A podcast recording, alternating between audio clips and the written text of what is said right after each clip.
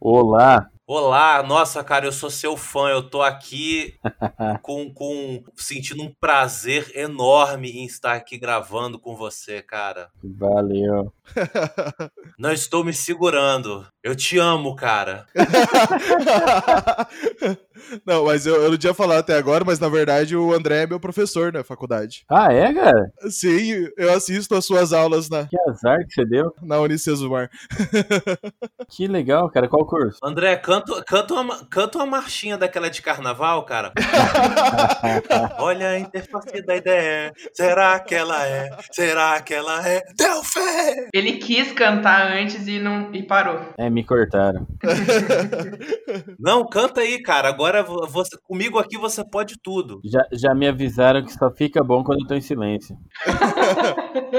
Não, comigo aqui você pode tudo, cara. Você pode tudo. Você tem carta branca. Ô, louco, hein? Galera, deixa eu ir lá pegar água e me preparar rapidão. Vai lá, vai lá, vai lá. Você viu, né? O cara mandou cantar porque ele ia sair. É, né? Ele não vai ficar aqui pra ouvir? Bom, esse é mais um episódio da nossa série verbosa, porém simpática, porque eu sei que você aí também é um dev cansado.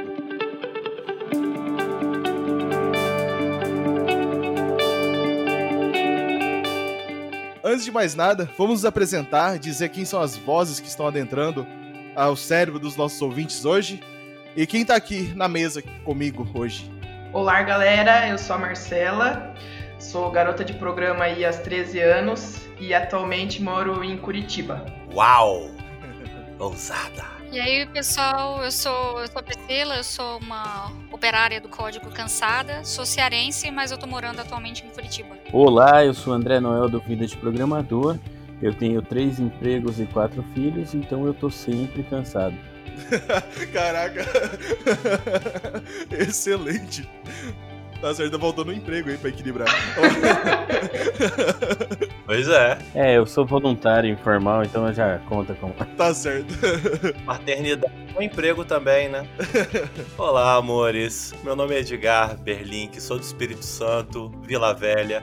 E sou virginiano, com ascendente Ares, lua em Capricórnio e meu Vênus é em Leão. Meu Deus do céu, pra que isso? Eita, caralho! É tudo inventado. é só porque eu sou terapeuta holística, é isso? Eu vou ser, eu volto ao mercado de Vila Velha. É meu novo emprego. Cigano Moreno. Já tá tirando tarô? Sim, calculo seu ascendente, trago. Eu prendo o amor, faço tudo, cara. tá certo. Eu sou o Fernando César de Curitiba e só hoje já quis sair da área umas quatro vezes. Bora. Só quatro? É, hoje, hoje, entendeu? Até agora, 8 horas da noite. Então até meia-noite, que é mais ou menos a hora que eu vou dormir, dá mais umas duas vezes e tá bom.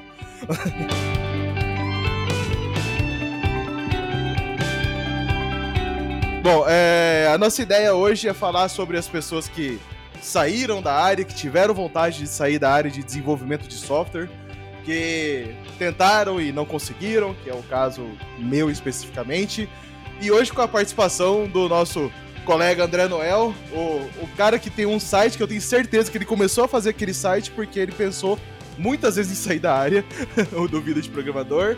E a Marcela que tentou e tá quase, quase deu, né, Marcela? Também de sair. Deu por dois anos, deu certo por dois anos. tá certo.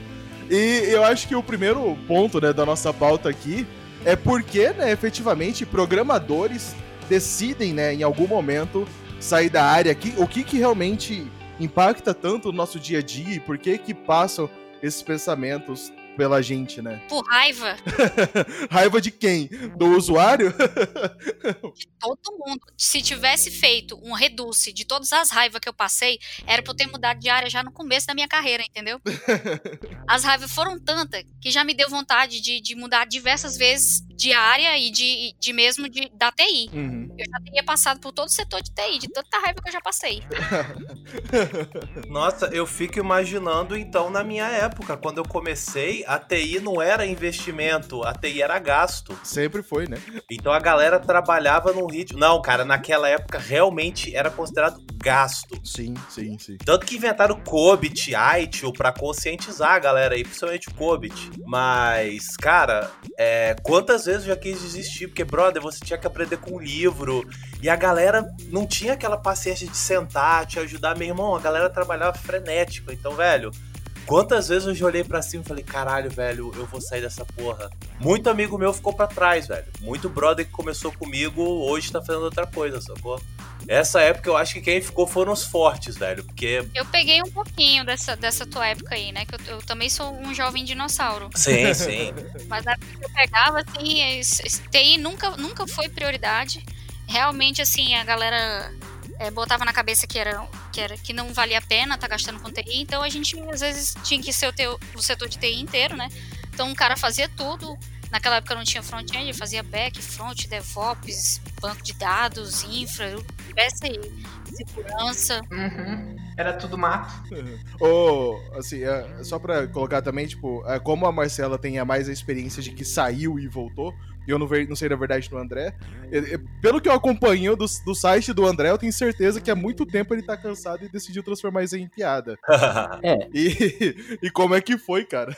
Não, foi assim, na verdade eu não fiz o site para largar a área, eu fiz o site para desestressar, eu acho que foi uma, uma válvula de escape, né?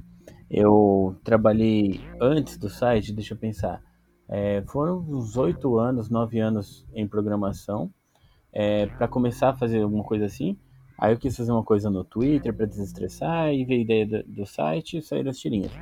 Mas eu fiz ela mesmo como uma, um, um desabafo, né? Um, um, desabafo e tal, outras coisas. Aí começou a dar certo. E aí foi divertido. Não foi um plano inicial de largar, não. Uhum. Não, hoje em dia você não, não desenvolve mais, não, não tá nem, nem próximo mais da área? Não, eu tô, eu tô bem próximo da área, mas eu tô na parte acadêmica, né? Eu tô dando aula em duas universidades. Eu tô é, eu tô fazendo aquele processo de vingança, sabe? Assim, que você. você quer ensinar novas pessoas pra, pra entrarem na área. Ai, que delícia! Delícia! Então, assim, eu tô jogando aquele, aqu aquela isca que todo mundo jogou, ó, oh, entra, que é legal. Dá dinheiro. É, vamos lá, seja programador. Isso. é, então, assim, eu tô dando aula, então eu acabo trabalhando dentro de programação mais básica e tal e algumas coisas para mim, mas não para empresas, nada assim. Entendi, cara. Que legal. Porra. eu, na verdade, não sabia se você tava desenvolvendo ainda ou não. Não, só, só um detalhe que, é, um pouco antes de começar o site, eu tava trabalhando em programação, só que numa editora, né? E o cara que trabalhava comigo, o PG, é aquele cara que você conta piada e tal, e tal. É, a gente tinha um, tinha um rapaz lá, que era um rapaz de 50 anos. era o cara que cuidava de toda a infraestrutura e ele aparecia de vez em quando, né? Aí sempre que ele aparecia, eu ficava zoando. Eu fingia que não vi que o cara chegou e falava, meu, vou, vou trabalhar no TI só até 30 anos, cara. Porque passou dos 30 você fica atrasado, cara. Você começa a falar bobeira, você se perde, você não sabe mais o que tá fazendo. E aí foi engraçado que eu comecei o site com, com 29 e fui afastando nessa época mesmo. e no fim das contas cumpriu, cumpriu o planejamento, né? Foi por aí. Marcela, por que você decidiu também sair, né? E o que, que te levou a, a fazer isso e depois a gente fala do porquê voltou, mas vamos lá. Cara, eu acho que unânime estresse, né? Independente de qual seja o motivo. e na época eu era extremamente workaholic, muito. A vida toda trabalhei em agência e startup, então aquela falsa ilusão de que o trabalho é melhor do que a vida. E daí chegou aquela crise, exatamente a crise um pouco antes dos 30. Uhum. O Ed pode falar que é retorno de Saturno, por exemplo. Sim, é o Saturno retrô. Exatamente, que confunde a nossa cabeça. E aí eu procurei na época terapia, porque eu tava surtada, surtadíssima e eu procurei mais na linha natural. Foi aí que eu conheci terapia holística e virei terapeuta. Absolutamente nada a ver com a área. Caraca. E mas o que motivou foi olhar pra, pra frente mesmo, visão futuro e falar, caralho, não quero nem a pau estar na frente do computador com 40 anos. E foi isso, basicamente foi isso. Caraca. Ô, louco, uh, é engraçado que o, o meu caso, né? eu, eu decidi assim, eu quis tentar mais empenhadamente em deixar a área depois de, de problemas com, em sociedade de empresa, né? Então eu tinha uma empresa, eu tinha alguns sócios, e isso me desgastou tanto que eu falei, ok, eu vou começar o meu plano de, de sair da área de desenvolvimento.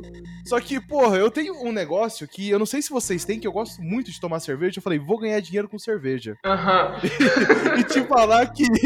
E te falar que não funciona, tá? Te falar que o quanto eu bebo não me permite ganhar dinheiro. Então, então assim, tem, tem um empenho aí também, mas foi bem isso. Foi, no fim das contas, mas não foi nem tanto estresse. Porque é, eu, eu saí, né? Eu deixei de programar há algum tempo já, né? Eu já tinha já parte de programar e eu estava na gestão. Então, assim, eu não sei exatamente da área de dev, mas eu quis realmente me desligar da área de TI totalmente em um determinado momento e comecei a tentar esse plano e só falei, não dá também. Porque, uh, no fim das contas, a gente entra num outro ponto que é exatamente, uh, por mais que a gente se estresse muito, o, o, retorno financeiro da área de desenvolvimento de software invariavelmente é, é, confortável, né? Então, eu quero fazer uma observação. Eu moro no interior, eu moro em Maringá. A Maringá de uns anos para cá até melhorou um pouco o mercado de programação, mas é, com toda certeza interior o salário é muito menor do que capital. É, aqui, cara, eu terminei a faculdade, fui trabalhar e não quis fazer mestrado, porque a bolsa de mestrado era muito baixa, cara.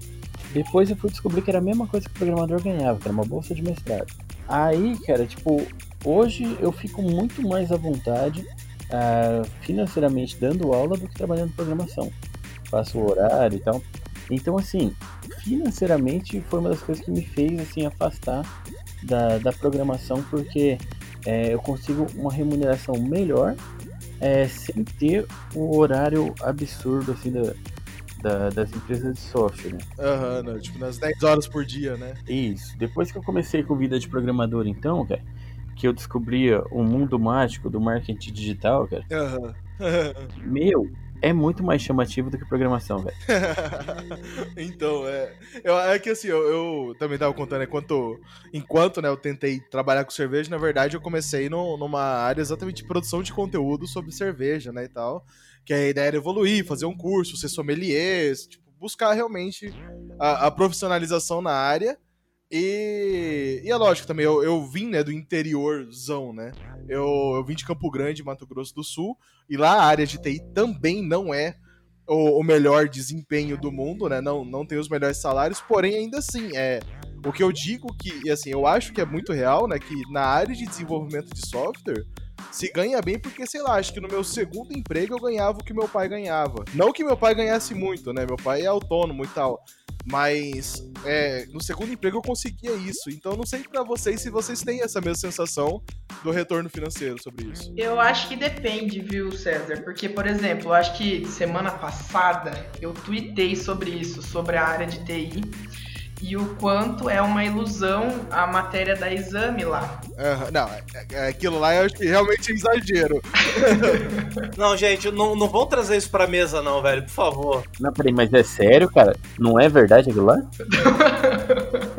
não é verdade. Eu perdi, eu perdi essa matéria, pô. O que que dizia? Que basicamente façam TI. Cara, olha só, quando a gente vê o sucesso financeiro dos nossos pais, meu pai, por exemplo, é uma pessoa de muito sucesso financeiro. Mas, cara, ele ralou a vida toda. Então, assim, você pode ter sucesso com TI, você pode ter sucesso em qualquer área. Exatamente. Mas, velho, você tem que ralar, você não vai sair da faculdade e ficar ganhando 12 mil, sacou? Isso é, pode acontecer? Pode acontecer. Gente, contar, contar uma coisa pra vocês. Tipo, a galera pinta a área de TI como se fosse a solução mágica pro seu problema financeiro, se liga? Aham. Uhum. Ah, velho, não, não é. Aí tu vê, tu vê um cara, tipo, hoje em dia super competitivo. Aí tu vê um cara assim, de mais de 30 anos de idade, entendeu? Querendo começar a programar. Eu olho assim, tipo, não, não tô entendendo, sabe? O cara acha que vai começar a programar hoje vai estar tá ganhando 10 pau no mesmo ano, saca? A galera pinta como se fosse, assim, a solução pra tudo. E não é, cara. E era exatamente isso que eu falava. Que o, o quão difícil é as empresas contratarem júniors Então, para você chegar num nível salarial que acredito que nós temos hoje, depois de muitos anos de experiência, não vai ser amanhã. E vai ser muito difícil entrar na área, porque não tem vaga para júnior e ninguém vai parar para te ensinar mais. Exatamente, a galera não, não quer contratar quem é júnior, não quer contratar quem não fala inglês, não quer contratar uma pessoa que não entenda dessa stack que está sendo utilizado hoje em dia, sabe? A galera acha que, que você ser programador é mágico, que é uma vida fácil, mas é porque eles não sabem que a gente está lá de madrugada fazendo um deploy pro teu team leader, entendeu? Ter um slide bonito lá para mostrar pro CEO, entendeu? Então, pô, a gente perde muita noite, doido. Perde muita noite. Mas é, é que assim, é que na verdade eu entrei porque assim, a gente tá, eu tô falando da, da, da realidade da gente que tá há mais tempo no, no mercado. Eu tenho certeza que um júnior que vai entrar, que entrou agora, que tá nossa, nosso saudoso Júnior, o nosso sênior de dois anos, né? Nosso Juninho de estimação. é, ele realmente vai ter várias dificuldades que eu digo que há 15 anos, 17 anos na verdade, quando eu entrei na área, é, no meu segundo emprego eu consegui o que o meu pai ganhava, porque querendo ou não, meu pai devia ganhar mil e poucos reais por mês. Então, o, o de, no, tipo, depois do estágio, o primeiro salário né, o salário comercial de um desenvolvedor naquela época era isso, né? Então, é por isso que eu falo assim, é, é, não, é, não era tão difícil, né? Hoje em dia a gente tem casos mesmo de pessoas bem-sucedidas que acabam, que dificultam um pouco e realmente o Júnior ele vai comer um bocado de poeira para chegar invariavelmente onde nós estamos hoje e nos confortos que nós temos hoje, né? Acho que até o Noel falou um pouco sobre o quanto ele está confortável com o salário dele em outra área hoje, né? E acho que o salário, querendo ou não, chega um patamar da nossa carreira dentro da área de dev que também se torna um problema. Porque para você virar um sênior com salário de 20 mil reais, você tem que saber muita coisa. Então, às vezes, você fica muitos anos como pleno para chegar nesse patamar e desanima também, entendeu? Acaba sendo um fator de desânimo também. É, você tem que ser o único cara no mundo que entende. Cara, olha só, você não tem que saber muita coisa, você tem que saber uma coisa. Você tem que resolver problema e você tem que ser bom com gente. Isso que, que, que faz o seu salário ser grande. Resolver problema, sacou? E nem todo mundo sabe resolver problema. É, é o desenvolvedor sim. Então, mas é tipo, é, antigamente, quando eu comecei na área de TI, eu via que no mercado a galera estava mais disposta a contratar júnior, naquela época, né? Hoje em dia eu não tô vendo mais isso, sabe? Eu vejo que tem muita dificuldade, que a régua para contratar é altíssima, então assim, eles só vão contratar uma pessoa se ela como estagiária ou como estagiária ou se ela já tiver experiências anteriores. Quando a galera pinta que a área de TI é mágica, sabe? A pessoa que já tem 30 anos de idade, que já está formada, que nunca trabalhou em TI, ela acha que ela vai conseguir se inserir, mas infelizmente eu não vejo o mercado absorvendo. O mercado não absorve o júnior que tem 30 anos de idade. Ele prefere contratar o estagiário que tem, sei lá, 20, 21 anos de idade para formar dentro da empresa. Isso quando você tem vagas dessa natureza, que também eu tô achando difícil encontrar hoje em dia. O pessoal só quer pegar sênior, entendeu? O cara já tem que saber de tudo. E não tem que saber só de uma coisa, não. Tem que saber de tudo mesmo, entendeu? Não só ter soft skills, saber conversar com o pessoal, resolver conflito, ou então entender quem é que pode resolver o problema, mas como resolver tudo mesmo. Cara ser o setor TI inteiro. É, se você voltar ali para a matéria da exame, na própria capa já dizia que os programadores são pessoas de 25 anos eles deixavam bem claro, né? E 25 anos é o cara já bem sucedido.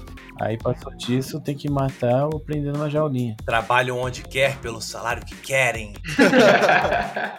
Rapaz, ó, tem um negócio que tá prosperando muito, cara. É abrir um cu, uma escola de programação. Eu, inclusive, acho que eu vou abrir uma.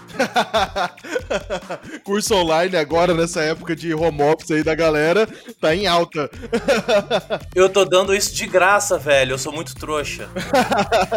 Eu devia cobrar. Tu ainda usa essa matéria da exame como propaganda aí pra tua escola, meu, porque é. Exatamente. Programador é o futuro. Vai lá, pô. Vai ser programador. Não, e, e o detalhe é que as empresas elas querem, assim, esse perfil E lá na vida de programador eu já recebi vários reclamando que chegaram numa idade e num conhecimento que as empresas não contratam, porque não querem pagar o salário. Uhum. Aqui em Maringá, eu já vi gente assim que queria um salário inicial de 2.500 ou 3 mil, as empresas já acham muito. Não importa o que a pessoa sabe. Pois é, o salário inicial tá sendo esse da bolsa de, de mestrado, sabe? Tá sendo exatamente esse. Isso quando paga. Lá no Ceará é mais complicado ainda, entendeu? A galera quer, quer pagar pleno o valor de um júnior, sabe? É foda. Sim, não, mas aqui o detalhe é que o- as empresas elas querem pagar o salário inicial pro cara que tá chegando na empresa, não importa se ele já tem bagagem de outras empresas. Eles querem pagar o inicial para depois negociar um aumento se o cara mostrar produtividade e tudo mais. Então é complicado. Nossa, tem gente que cai nessa ainda, velho. Tem, porra, tem vários, né? Entra aí, depois de três meses a gente negocia seu salário de novo. Acho que não, né, irmão? É. Aham, tá bom. Aí depois, depois de três meses dá um problema, aí vira seis, aí vira um ano. Aí depois de um ano você realmente consegue negociar e geralmente não é muito bom. Isso aí, jovem. Vai, vai, vai na fé que você vai negociar pra caralho seu salário daqui a três meses. vai na fé, vai na fé, acredita. Vai... Chega num ponto que a negada começa assim a, é, a botar umas desculpas assim malucas pra não poder te dar aumento. Ah, não, mas você chegou, tá chegando dois minutos atrasado em toda a reunião. Aí tu fica olhando assim, caralho, e o resto que eu fiz, se liga? E todas as atividades que eu, que eu, que eu entreguei, meu Deus, e os deploys de madrugada? Não, mas eu cheguei dois minutos atrasada. E é assim.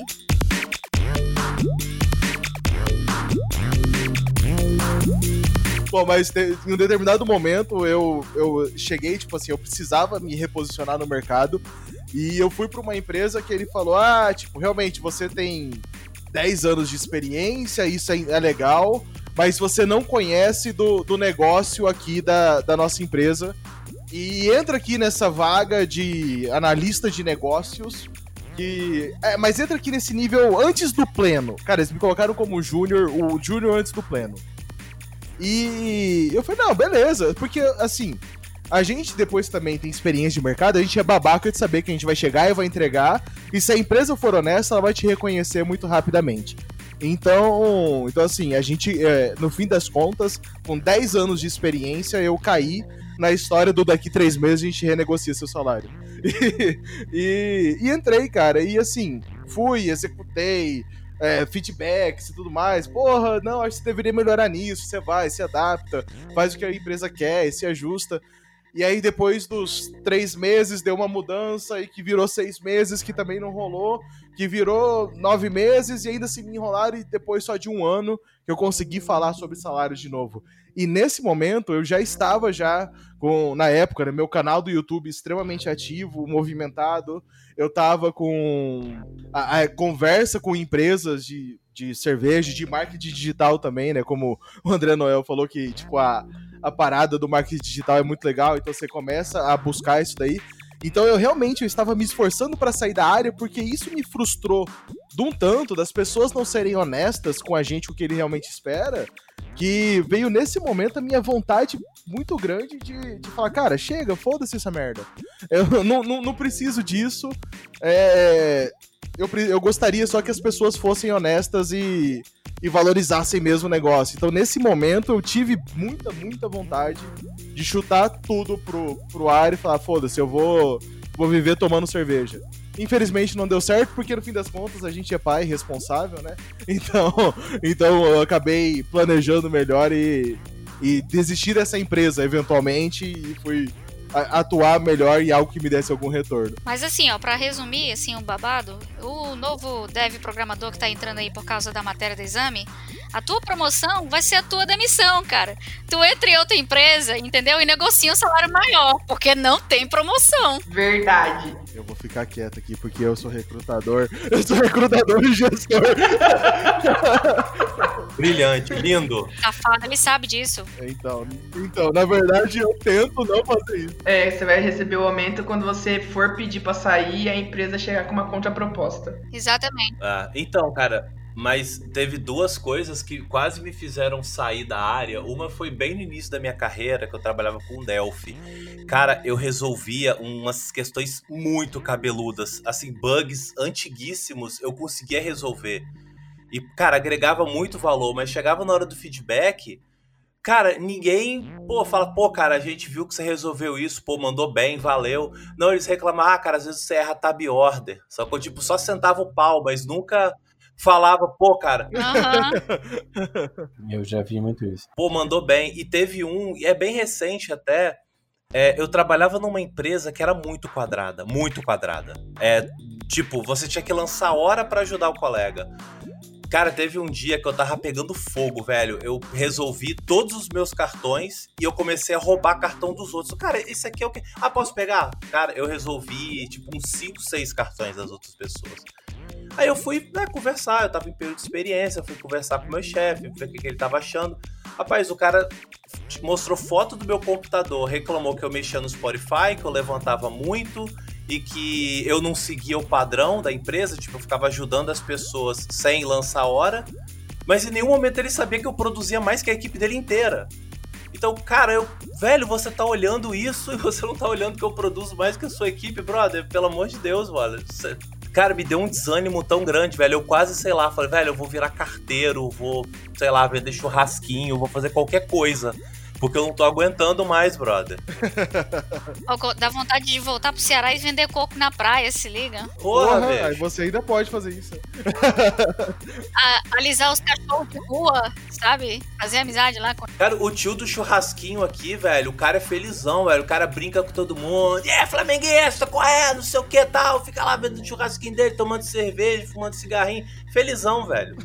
Vou- eu vou ficar assim, velho, no fim da minha vida, cara. Cara, meu vizinho ele vende caldo de cana. Ele tem a casa própria dele e uma chácara. Porra! E olha só, velho. Eu nem carro tenho. Você aí, otário aí, programando.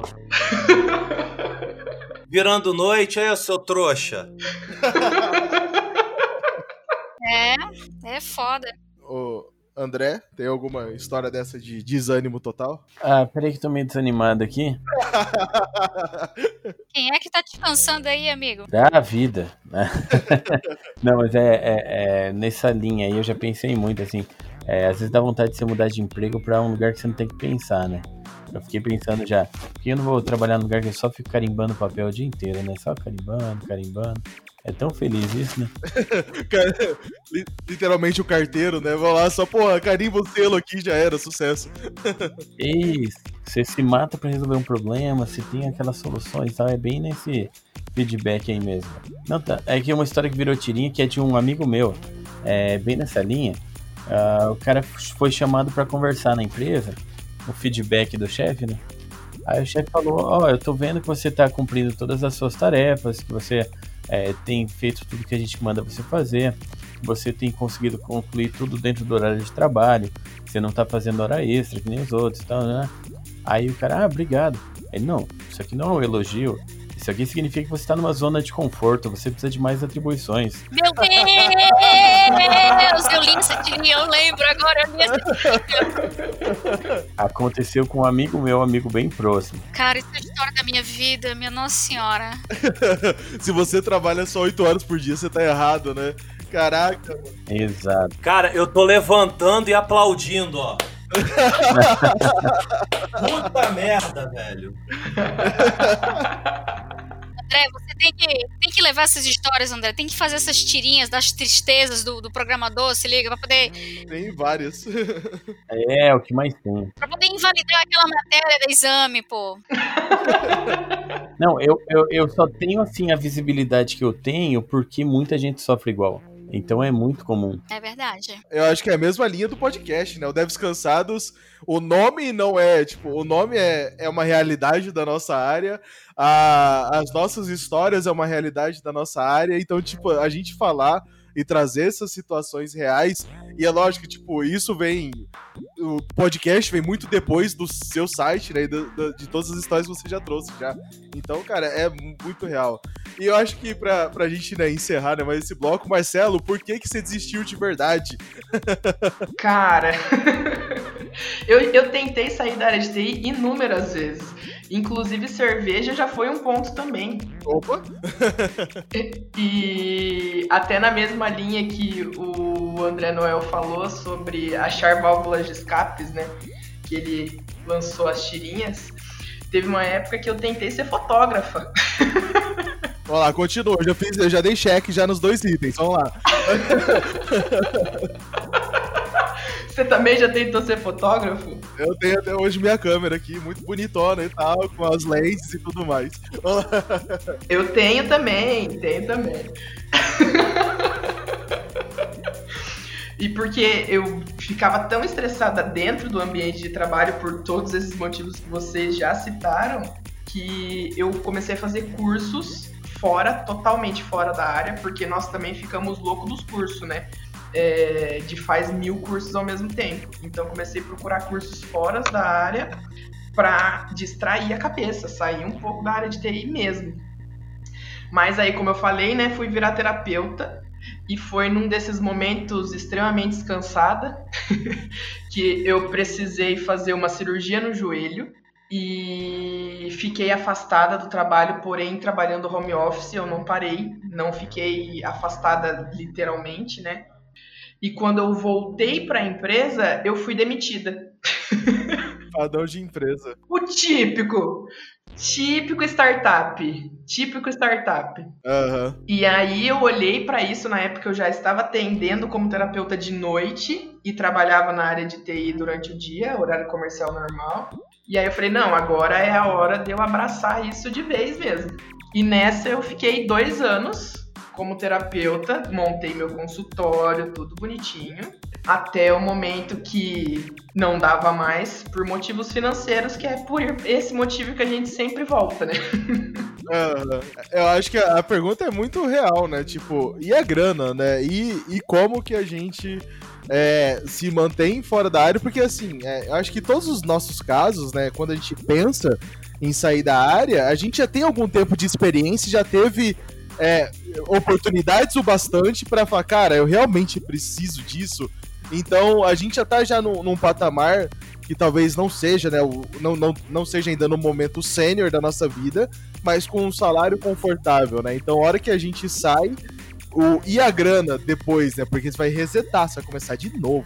E aí, como que foi isso daí? Não, fora muito julgada, lógico. Porque como assim eu ia abandonar uma profissão de 10 anos, totalmente estável e fácil de conseguir um emprego para ser terapeuta?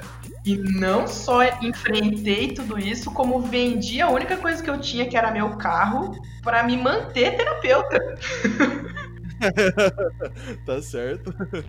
Então foi aquele caos. Então, a, a minha ex-mulher, por exemplo, ela era concursada ainda, mais de 10 anos. Ela largou tudo e hoje tá trabalhando com vinho, sacou? Fazendo evento, vendendo vinho. Tá felizona, velho. Exato. Assim, aí acho que o ponto é, né? Mesmo que. Acho que também entra na, na história que alguém compartilhou mais cedo, né?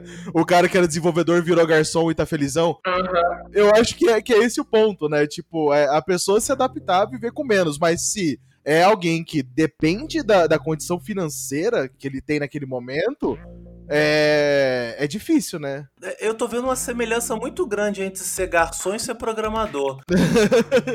Ainda bem que você falou de garçom. Então, ambos vão te pedir muita coisa, às vezes você vai esquecer e vão ficar puto com você por causa disso. mas, mas por que, André? Ainda bem que falou de garçom. Você ia falar que eu queria falar de professor? Não, não, é que tem uma outra profissão que faz programa também, aí não ia ficar bom aqui. Ah, ah, ah entendi. Acho que faz sentido.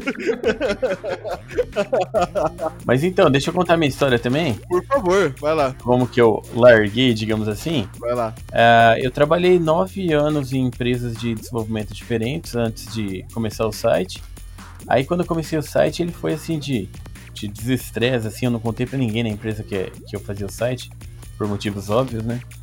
Até que um dia eu tive que contar lá pra não dar problema, que tinha uma história, ah, beleza. Mas aí, ah, nesse tempo, assim, logo nos primeiros meses, ah, eu recebi assim, meu primeiro patrocínio no site, que foi de uma empresa de café e foi no kit de café, olha que bacana. Uh, e aí eu comecei a, a, descobrir essa parte de publicidade, fazer publicidade. E, e aí foi a primeira empresa também que eu fui mandado embora, que eu não, não pedi para sair, né? Eu fiz aqueles acordos de aumentar o salário, aí eles aumentaram meu salário, daí eles falaram que não iam conseguir pagar. Aí falei, então beleza. Aí quando eu saí da empresa, eu, eu peguei o seguro-desemprego, que eu achei uma coisa maravilhosa, e eu parei para conversar com minha esposa. Eu falei: o que, que você acha?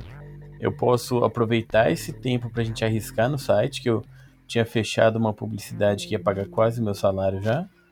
E daí eu falei: ó, eu tenho um contrato de cinco meses aqui de escrever num blog, era um outro blog, né? Uh, vamos arriscar? E ela falou: vamos arriscar. E aí foi que eu saí da, da parte de desenvolvimento. Aí no ano seguinte eu, eu até entrei na, na universidade de novo com um teste seletivo, trabalhar de programador lá. Cara, mas que lugar terrível para trabalhar, cara. Mas aí, a, aí que acontece? Deu quatro meses eu larguei lá para fazer mestrado. Eu falei, eu vou ficar com uma bolsa de mestrado, mas não vou ficar trabalhando aqui. Aí então aí fiz mestrado, aí eu, é, eu peguei algumas aulas e tal e fiquei assim, cara. Então foi, foi uma coisa assim que eu fui mandado embora da empresa e eu vi que dava para me manter bem, até melhor sem trabalhar com programação. Eu falei, ah, então foi assim. Só que o detalhe é assim, teve os apertos, né? Porque trabalhar com publicidade e coisa assim é uma coisa bem variável. Então, você tem uma ideia, quando começaram os protestos lá de 2013, teve um monte de empresa que parou de anunciar, tá vindo crise, vamos parar tudo e tal. Então eu entrei em crise junto com isso daí, né? Mas fui levando.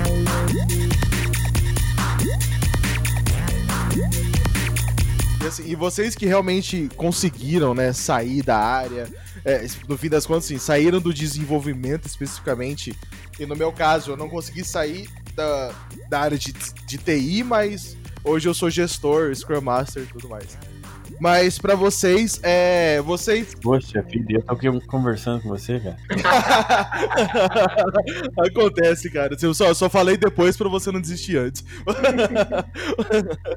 Mas, assim, é, o negócio é, depois que você saiu da área, só virou uma área nova pra você se cansar com novas coisas? Ou, ou realmente existiu um tempo de, de felicidade plena e até hoje você está bem satisfeito com o que você faz. Não, então, eu, eu até, às vezes, eu, eu começo palestra explicando isso daí, quando eu faço palestra sobre vida de programador, que eu falo que eu era programador, daí eu queria ganhar mais, aí eu virei professor, aí eu vi que não dava muito certo também, eu virei web cartunista, daí outra coisa que não deu certo, eu virei o youtuber, então eu acumulo várias funções que ganham mal, né?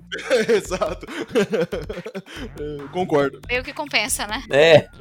Não, aí o que, que acontece, cara? Eu trabalho um monte, então é, eu falei que estou dando aula em duas universidades e mantendo o site. Então é uma carga bem pesada.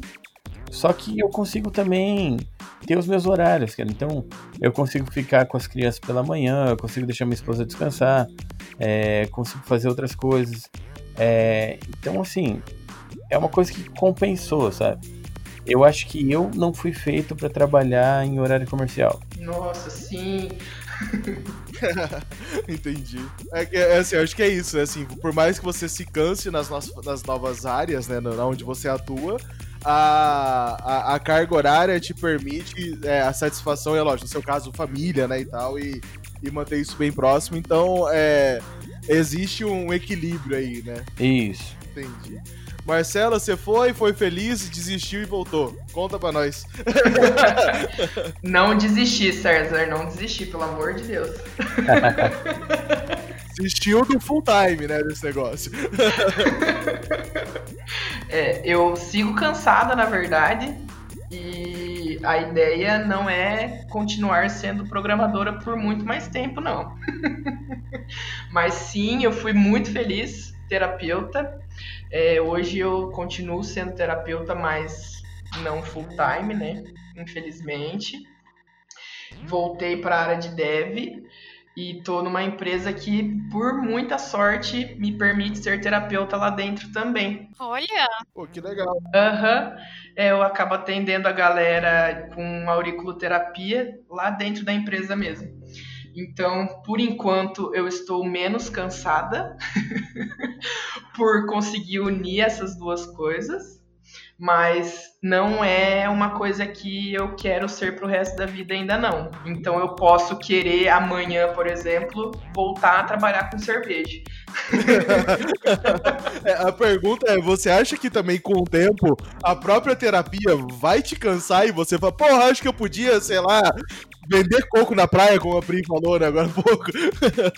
Eu acho que vender coco na praia é uma ótima ideia. Tá vendo? ó? É o futuro, gente. Você vai que se pegar na terapia querendo fazer um app pra se acalmar, sacou?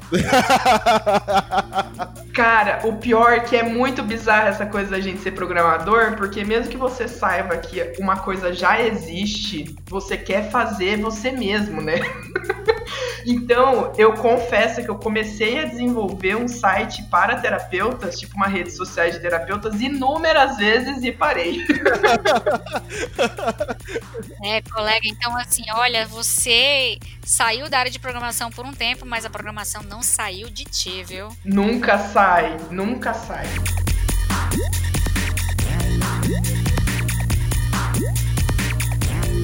Ok, a gente saiu da área de, de dev, né? Alguns saíram, alguns tentam e alguns é, vão e começam a fazer algumas coisas.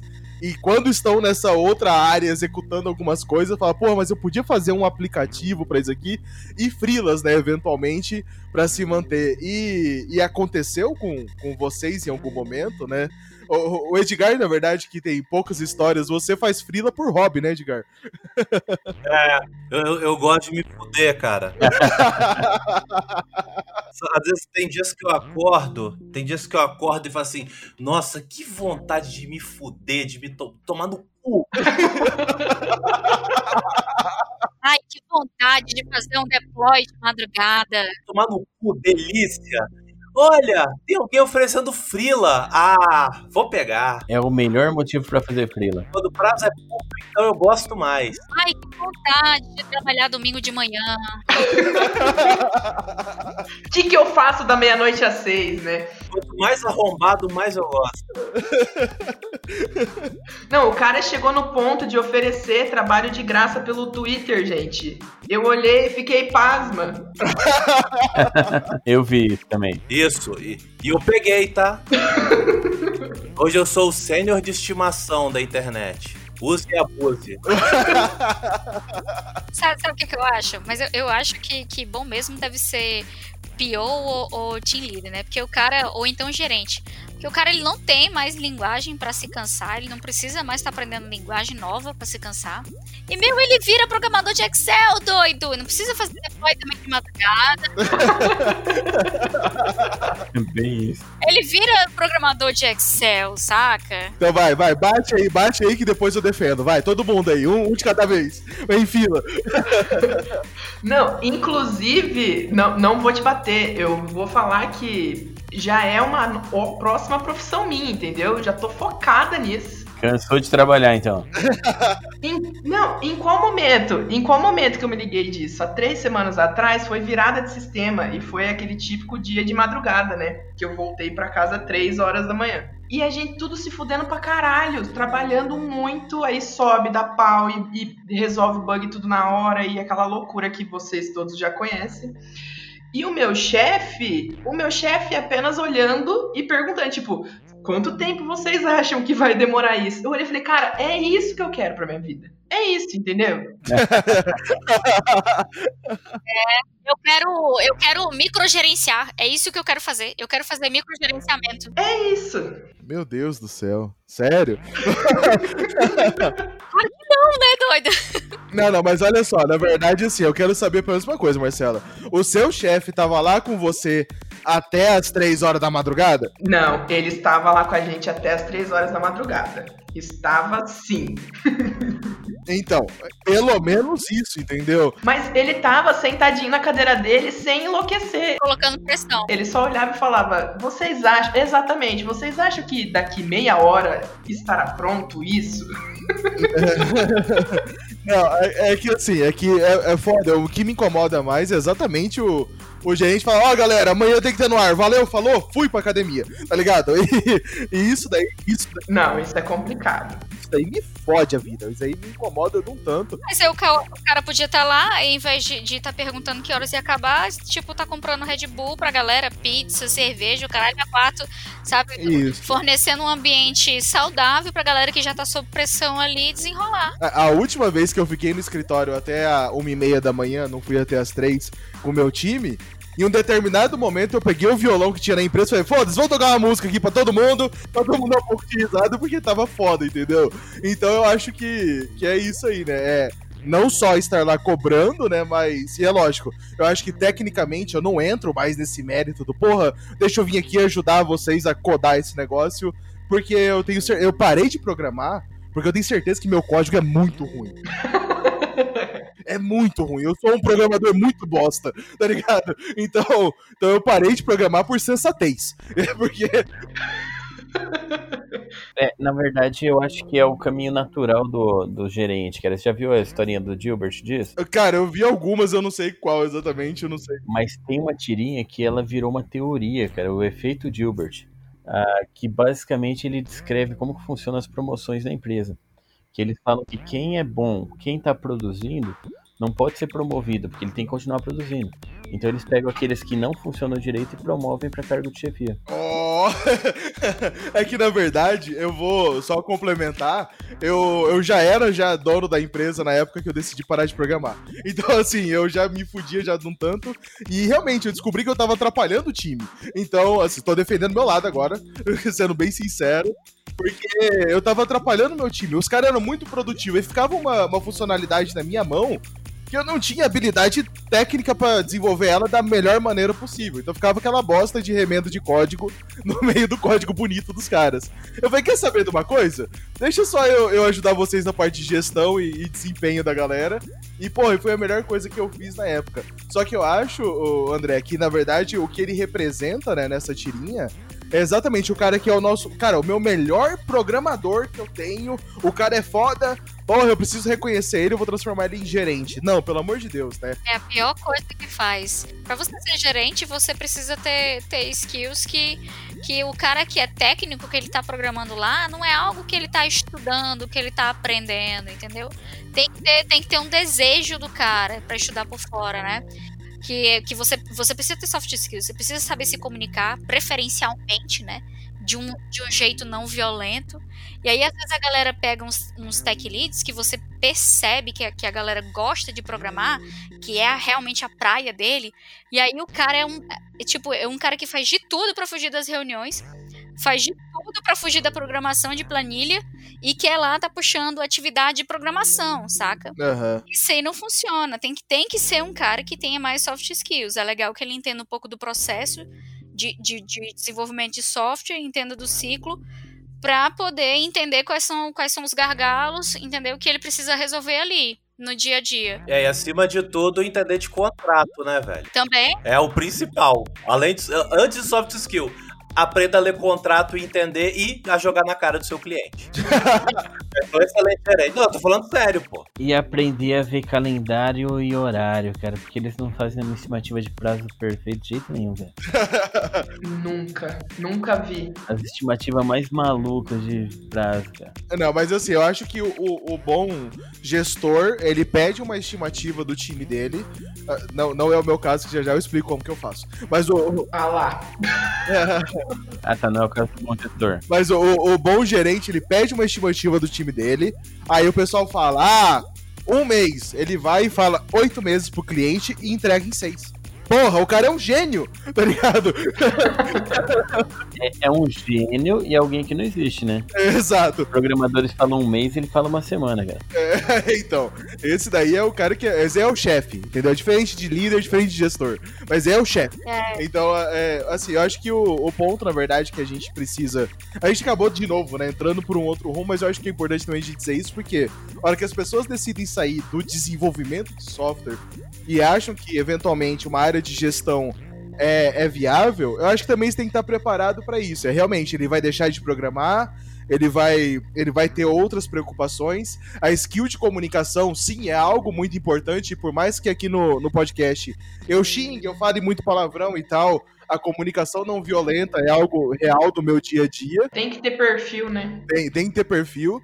E se você realmente, tipo, acha que isso é para você, entenda que, porra, você vai ter que se desenvolver principalmente nessas soft skills, né? Nessas habilidades de saber lidar com pessoas, que a minha área hoje especificamente não é nem tanto com cliente, então a parte de contrato e tal não é muito comigo, mas é com o meu time sobre como ele é mais produtivo e tudo mais. Então é isso, a, a, acho que a, eu, eu aqui sou o único caso que é, saiu da área de dev, não para uma área totalmente aleatória, mas ainda estou no desenvolvimento de software, só não sou mais programador. E, e acho que é, é, importante que as pessoas entendam que a, estar ali, eu ainda estou lidando diariamente com programadores. Meu time me odeia e me ama ao mesmo tempo, porque tem dia que é foda, né? Mas é esse o trabalho, né, cara? Ser amado e odiado. É. Exatamente. Se ninguém te odiar, você não tá fazendo seu trabalho, cara. É, exatamente. Então, tem uma figura muito conhecida aqui no Espírito Santo. Ele é uma lenda, cara, fala a verdade. Ele era um programador. Dizem, dizem a lenda que ele era um cara muito bom. Só que ele tem um probleminha com marihuana, né? Aquele fuminho, pá. então, é, cara, o cara era gente boa, mas ele era muito gente boa, cara. Mas ele começou a ficar bitoladão, lerdão, pô, cara, não sei o quê. Acontece com quem fuma muita maconha, né? Então, assim. Aí. Mas, cara, todo mundo gostava muito dele, velho. Ele era um cara que, assim. A presença dele lá, a galera curtia, o cara era engraçado. Botaram ele de gerente, velho. Mas, tipo, gerente porra nenhuma, sacou? Sei lá, senta aqui e não atrapalha ninguém. porra, mano, aí é foda. Mas assim, tipo, a galera só gostava dele, o cara não produzia, como é que era? É, enquanto o gerente ele não funcionava, né? Esse é o ponto, hein? É, é não, cara, é, o, o cargo dele é senta aqui e não atrapalha ninguém. É esse o seu cargo. Mas por que manter? É, é cara, uma empresa pública, só pra gente ter certeza. não, não, era, empre... não, era uma empresa privada. Mas é porque o negócio. É, não, mas é porque o negócio, cara, eu acho que era o seguinte. Ele era primo de alguém? Sobrinho? Não, é, é porque a galera gostava, realmente, a galera gostava muito dele, assim. O fato dele estar tá lá, ele conversava, tal, e a galera ficava animada, a galera fica. Sacou? Eu acho que, sei lá, ele era tipo uma cheerleader, sacou? Da, da, da empresa. Eu acho que era isso. Fator motivação. É. Ele era um motivador de pessoas e isso era bastante pra empresa. Eu acho que eu poderia ter essa profissão. então, ele era tipo, sabe aquele filme lá, o, o daquele, do, daquele gordo lá que fica rico e perde tudo? É, o, o cargo dele é, ó, senta aqui e não faz nada. Aí ele resolve fazer alguma coisa e quebra a empresa. Ele vende o Brasil, sacou? era tipo isso. Meu Deus do céu. não, não sei que filme é esse, mas ok. é, até que a sorte não, até que a sorte não separe, eu acho. Até que a sorte não separe, esse mesmo. Tá certo. Oh, cara, a gente tem algo ainda assim, tipo. Eu acho que o André, na verdade, devia falar que ele falou que ainda assim ele programa coisas para ele mesmo. E como que é essa sua vida ainda até? Cara, eu, eu tenho feito coisas pequenas, às vezes eu passo pro, pras minhas aulas, pra algumas coisas assim. Sabe aquelas coisas de facilitar a vida? Eu já fiz prova onde eu, eu joguei numa base de dados e fiz ah, um, uma quantidade de provas aleatórias, para o aluno não copiar do outro, aquelas coisas assim. Ah, sistemas também para usar em, em aulas, sistema para facilitar a vida. Eu fiz um, um negócio de leitura dinâmica, mas tudo coisa pequena. Pô, legal, viu? Já fez mais do que muito professor que eu já tive, né? Eu tive alguns excelentes, é claro que faziam até isso manualmente, não sei por que, que não faziam de maneira automática, dava pra fazer. Hum, porque era professor. É. Mas assim, tinha, tinha. Isso aí, pô, já fez muito mais, cara. Tinha uns professor bom também que fazia tudo isso na mão, né? Pro aluno sofrer mais um pouquinho, entendeu? É sempre bom o aluno sofrer. Aquele professor filha da mãe que coloca, né, uma matéria, uma um ponto inteiro e vai lá e ele muda uma vírgula no número, né? Que aí você está colando igualzinho e só mudou aquela vírgula só, né? E aí sua resposta é totalmente diferente. Mas assim, eu, eu queria jogar a pergunta para vocês. Assim, eu, eu já tenho uma, uma, resposta bem clara na minha cabeça. Qual é a pior área de TI para vocês, assim? Que vocês, assim, se largassem, não pegaria essa de jeito nenhum. Infra. Suporte. Ah lá, ó, oh, André. Suporte. Suporte. Puta, sim. Então, é isso, é isso que eu ia dizer também, ó. Porque eu vou te falar uma coisa, ó. O cara de infra, o SRE e o DevOps, ele é um cara. Não. Não, não, não, não, não. Você tá falando a infra moderna. Eu tô falando infra. não, infra moderna não. Não vem com DevOps e SRE aqui, não. Deixa eu terminar essa buceta. Gourmetizando a infra já. Exato. Meu amigo, ele é o cara que ele se alimenta de, de puro ódio todo dia. É o cara que de madrugada tá recebendo o warning na, que a fila do, do sidekick tá cheia. Ou então que o, que o banco de cargos, banco de dados tá, tá resolvendo, tá recebendo uma alta carga, entendeu? É o cara de madrugada vai pular lá, é o primeiro a pular. É o primeiro a acordar o, o programador. Tá, então esse aí, esse daí então é de infra. Porque se ele é DevOps SRE, ele automatizou alguma coisa que vai subir sozinho uma nova instância e vai resolver a vida dele. Aham. Então esse aí é o cara de infra raiz. E esse daí realmente a gente não quer. Eu não quero essa área nunca na minha vida. Pensem, estão transformando a infra em código pra gente parar de botar culpa na infra quando alguma coisa cai, gente. Pensem com carinho.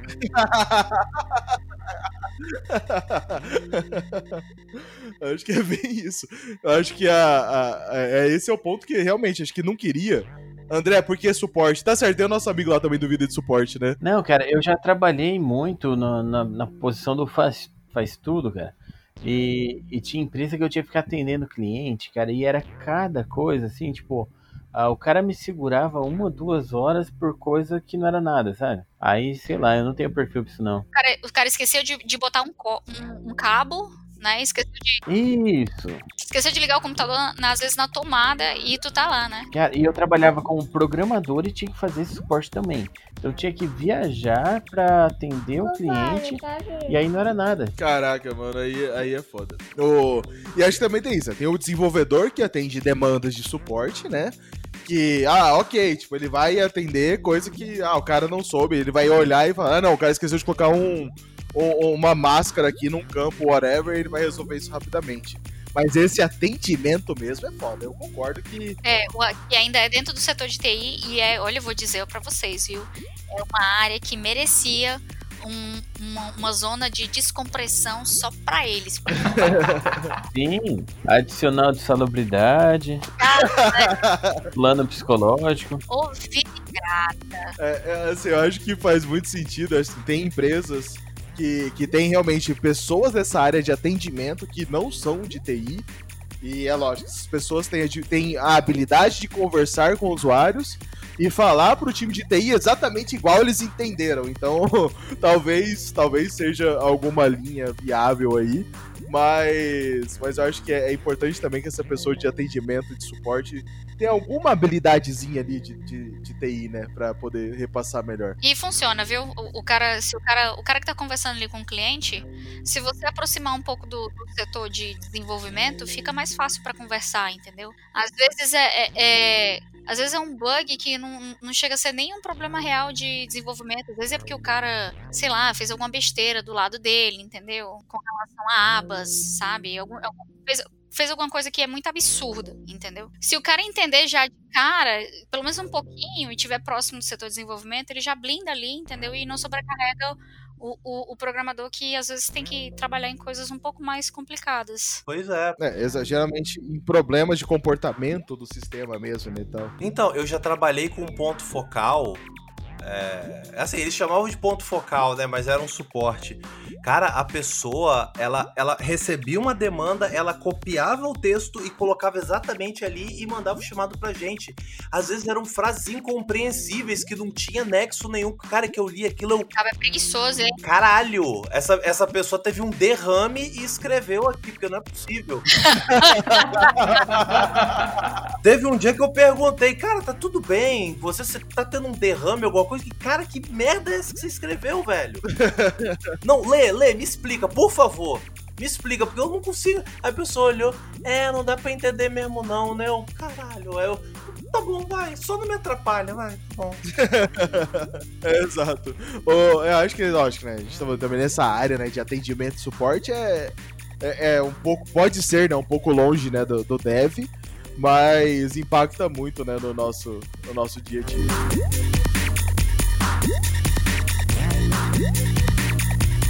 Na verdade, eu, queria só resumir, né? Que, que apesar da, da galera pintar que a área, principalmente a área de, de programador, desenvolvimento de software, ela é mágica e resolve todos os problemas da tua vida, é uma questão de perfil mesmo. Como é uma questão de várias outras profissões, entendeu? Não é só do, do- cara que é programador. Você precisa ter perfil para aquilo dali, né? Eu, no meu caso, assim, eu tenho, eu, eu brinco bastante, né? Faço essas minhas brincadeiras, né? Faço, falo que eu tô cansado e tal. Mas eu sou uma pessoa que eu, que eu saí de uma área e vim para programação e eu me achei muito, sabe? Eu me encontrei muito.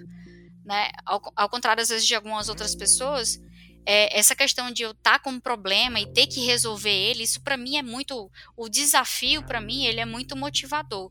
Então, assim, eu faço questão de estar tá fazendo isso, sabe?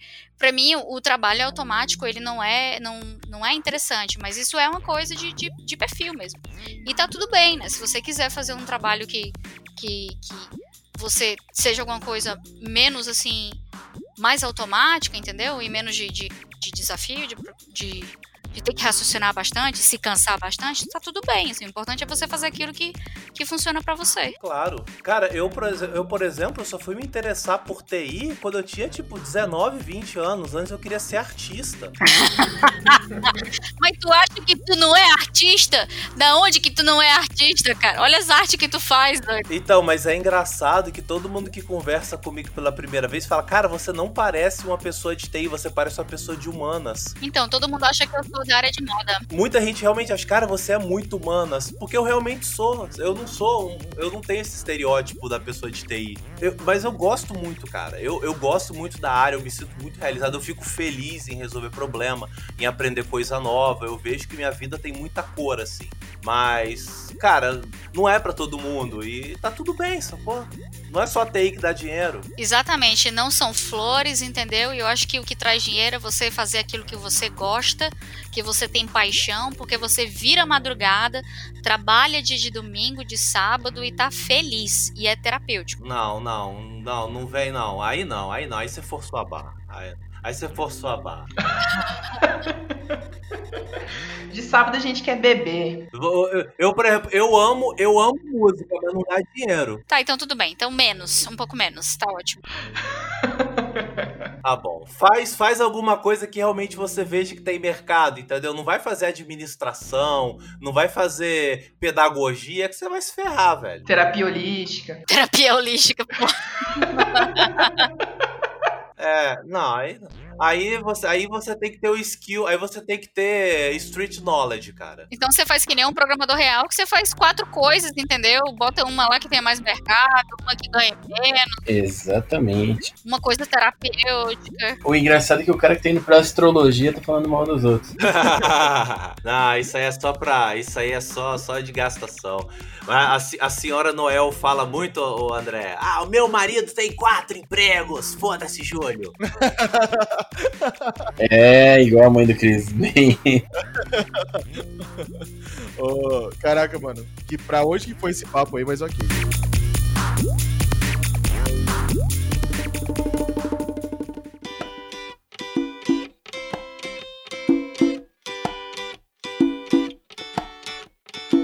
Bom, agora é a hora do nosso quadro A Pausa pro Café, que eu acho que faz todo sentido com a presença do nosso amigo André Noel, o programador real. Uhul! Lindo!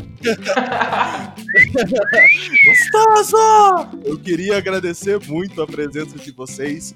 Vim aqui compartilhar essa, a, a história da, da, desistência, né? Quase na, na, área de dev e, no caso do, do André, ainda ensinando as pessoas o que não se deve fazer. e Exatamente. Decepcionar com isso daí, né? e a, a Marcela que foi e voltou e tá querendo ir de novo e de repente parece que vai dar certo uma hora ou outra, né, Marcela? Se Deus quiser, pelo amor de Deus. Tá certo. Muito obrigado a presença de vocês. Aproveitar então para falar que você pode até sair da programação, mas a programação não sai de você, né? Jamais. Ah, não tem como, mas é a gente tá aí ah, na luta tentando ensinar outras pessoas a entrarem nesse mundo, a se decepcionarem também.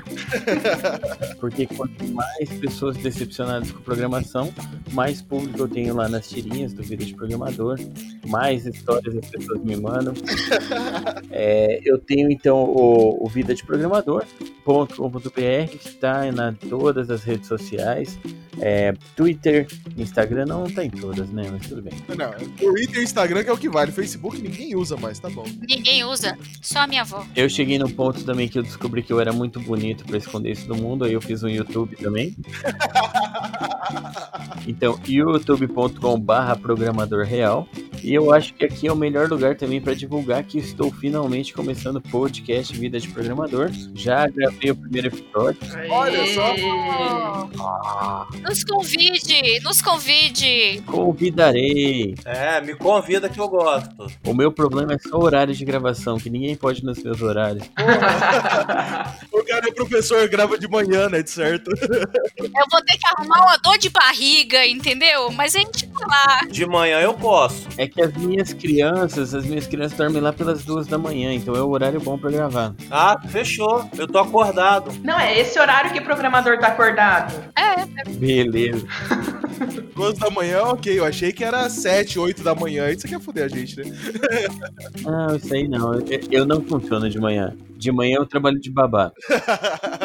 tá certo. Mas então, aí eu tô pra lançar o podcast logo e tô em todos os lugares. Tô procurando apoiadores e mantenedores pra que eu continue vivo. E é isso aí. legal, legal. Marcela, você quer divulgar suas redes sociais? O que, que você ainda faz na vida, na- nas interwebs? Pô, divulga a tua terapia aí, porque tá cheio de programador morrendo de burnout, tipo eu ainda, né? Pelo amor de Deus, é um, é um campo pra ganhar dinheiro, gente. É que não deu certo. Porque o tanto de programador que precisa de terapia.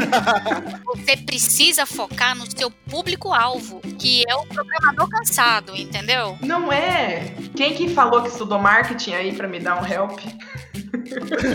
O André tá aí pra isso. Fala de marketing depois pra ela. Não, e o pior é que eu, eu sou casado com uma psicóloga. Aí, ó. E na faculdade, na faculdade eu fui fazendo levantamento, é muito grande o número de, de programador casado com psicóloga.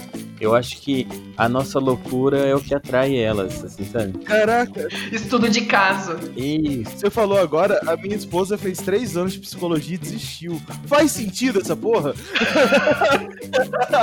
Ah, agora eu tô entendendo. Faz, porque ela, ela, ela gosta de louquinho. Deixa, deixa, deixa eu só contar uma coisa pra vocês. Se, se- a tua esposa gosta de louquinho, eu só queria dizer que eu fiz três anos de bacharelado em física.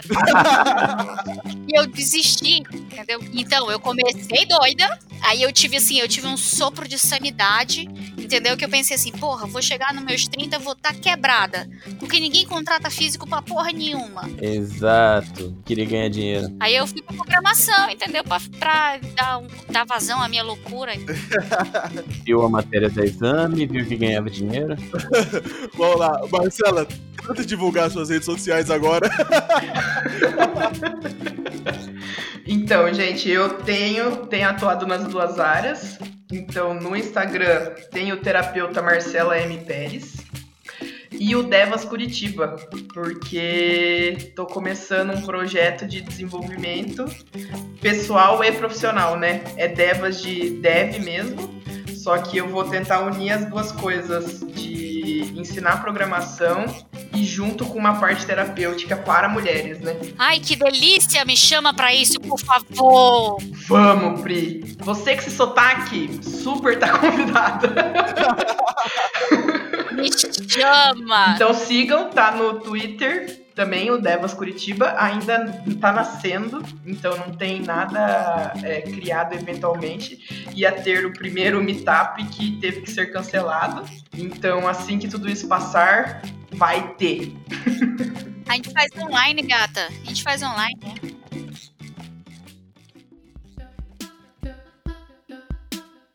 Bom, é isso. Mas é claro que tudo isso não passa de uma grande brincadeira. A gente adora a nossa área de desistir da área de dev, né? E, e, e tudo que a gente passa na nossa carreira. E é lógico que a gente faz isso aqui tudo com muito amor. Amor? É isso? É. Tá bom. Com muito amor. e você, me diga o que deixa cansado na área de TI, na, na área de dev, o porquê que você quis já desistir. Fala com a gente lá no, no nosso site, no devscansados.com.br, no nosso twitter.com.br devscansados e no nosso Instagram também, arroba devscansados. Como a gente já falou mais cedo, eu vou repetir isso toda vez que eu fizer finalização, não existe Facebook para desenvolvedor de software, tá bom? Valeu! Não deixe de curtir e comentar no seu agregador de podcast favorito. Então é isso. Valeu, galera. Tchau! Tchau! Valeu! Tchau, tchau. Tchau, amores! Falou, tá cansado, vai ler tirinha. Boa. Valeu.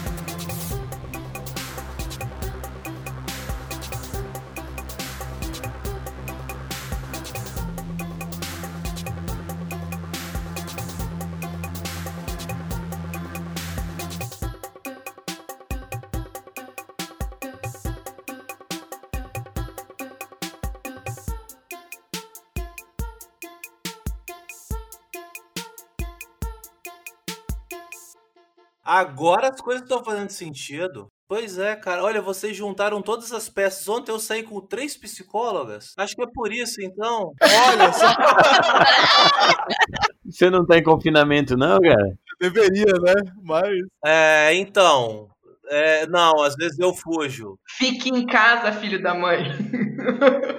Fica em casa, hashtag. Não, às vezes eu fujo, cara. Eu, eu sou bicho ruim. Corona não me pega, não. Eu sou bicho ruim. É, é aquela, tipo, a gente não teria sorte o bastante do Edgar morrer, então tá bom.